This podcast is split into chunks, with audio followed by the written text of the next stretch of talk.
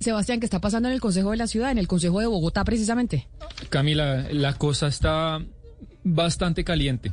Eh, va a haber un, un cisma político en el partido de la alcaldesa Claudia López, en el Partido Verde, porque para explicarle a la gente, eh, la bancada verde en el Consejo de Bogotá eh, son 12 concejales, porque esta semana va a iniciar eh, la votación del POT, del Plan de Ordenamiento Territorial, que yo creo puede ser el proyecto más importante de toda la alcaldía de Claudia López, y se han sumado disidencias internas dentro del partido. Ya hay cuatro que no estaban de acuerdo. Eh, está Martín Rivera, Lucía Bastidas, Diego Cancino y Juan Leal. Entonces, los que son mayoritarios, Camila, lograron imponer la ley de bancadas, es decir, que toda la bancada del Partido Verde tenga que apoyar el POT eh, de la alcaldesa. ¿Cómo así? Pero entonces están furiosos dentro del Partido Verde quienes querían votarle en contra y decir no estamos de acuerdo con estos puntos del POT. Sí, no están de acuerdo, cada uno por diferentes razones y, se acaban de reunirse durante toda la mañana la bancada del Partido Verde y el, el, otro ala que sí está mucho más cercana a Claudia López, como por ejemplo la concejala animalista Andrea Padilla, como Diego Lacerna, como María Fernanda Rojas, la presidenta del Consejo, se reunieron esta mañana fueron mayoría, fueron derrotados los que no quieren por ahora aprobar el POT a Claudia López y van a poner el grito en el cielo eh, ahorita Martín Rivera. Pero esa es la ley de bancadas, por ley de eh, bancadas les toca hacer caso, o no, Oscar, por ley de bancadas tienen que, o sea, si ya el partido decide que tienen que votar de una forma, se pueden parar en los pelos, les toca votar. Claro, pero, y para eso, Camila y, Sebastián, para eso fue que se creó la ley de bancadas, precisamente para eso, para que los partidos tomaran una decisión unificada en, en temas tan sensibles como esto. Obviamente que a mucha gente no le gusta, mucha, hay, muchos, muchas personas dentro de los partidos que piensan distinto, entonces quieren votar de una manera diferente, pero a la hora de votar, ellos pueden hablar y expresarse de mucha forma, inclusive en contra del POT pero a la hora de votar la ley de bancadas tiene que tiene que asumir una posición de partido.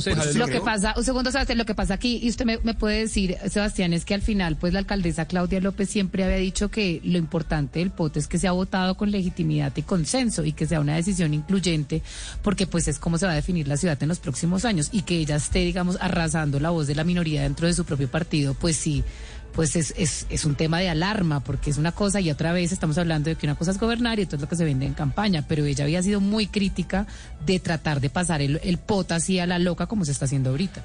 Y, es un poco lo que dice Valera, lo que ocurre es que la socialización y discusión del POT ha sido muy pobre.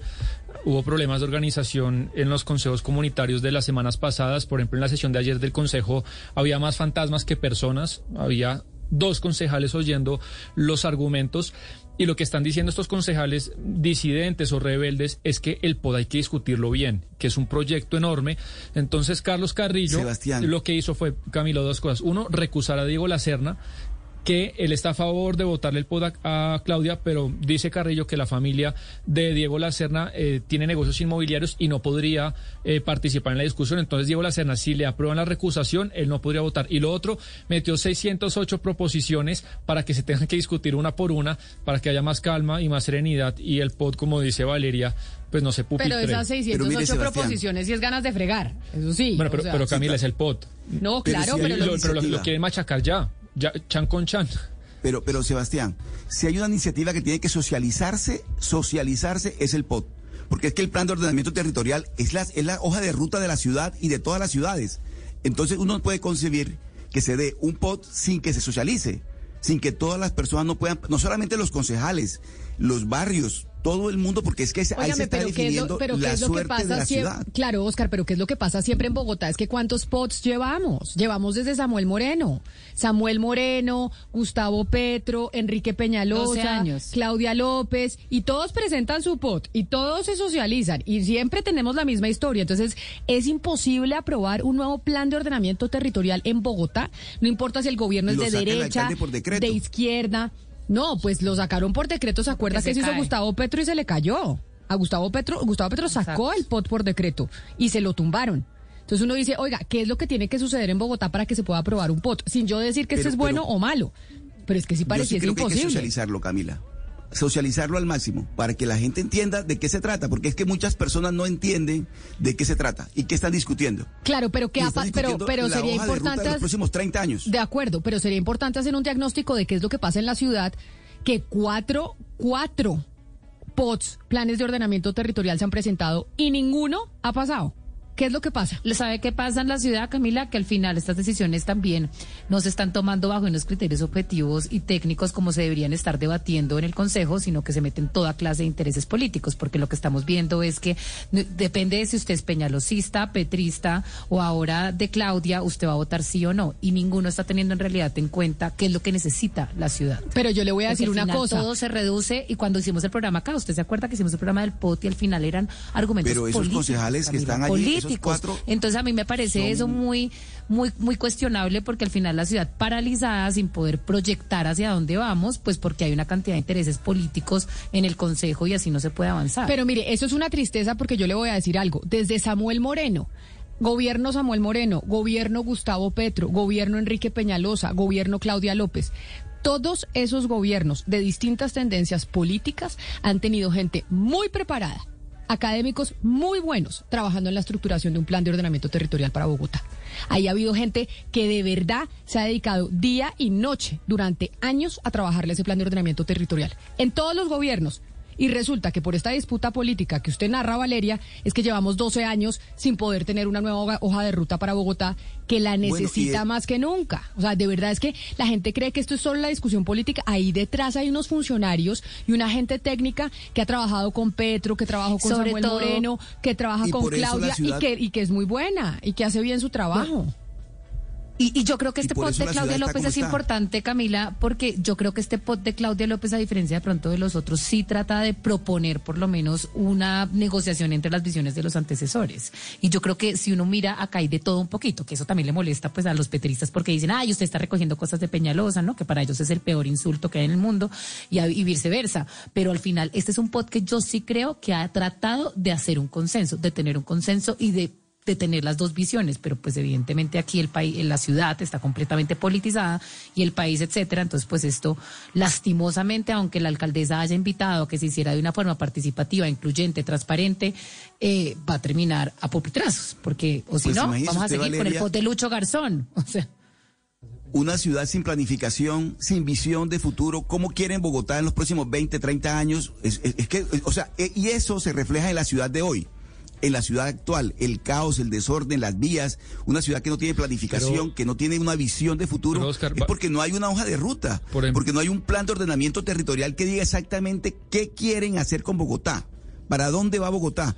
Pues lo que dice Valeria puede ser las discusiones politiqueras de mil cosas, pero también porque no hay conciencia de lo que se está discutiendo, Sebastián. No, pero hay ¿De qué se está definiendo en este momento en el Consejo de Bogotá? Yo sí creo que si hay concejales que están dando, según sus ideas, una discusión seria. Yo creo, no creo que Diego Cancino ni Martín Rivera sean ni peñalosistas ni de derecha pero hay cosas en las que no están de acuerdo y creen que, por ejemplo, el tema de las tarifas y de cómo tiene que hacerse las nuevas construcciones de Bogotá tiene que ser mucho más ordenado, más transparente.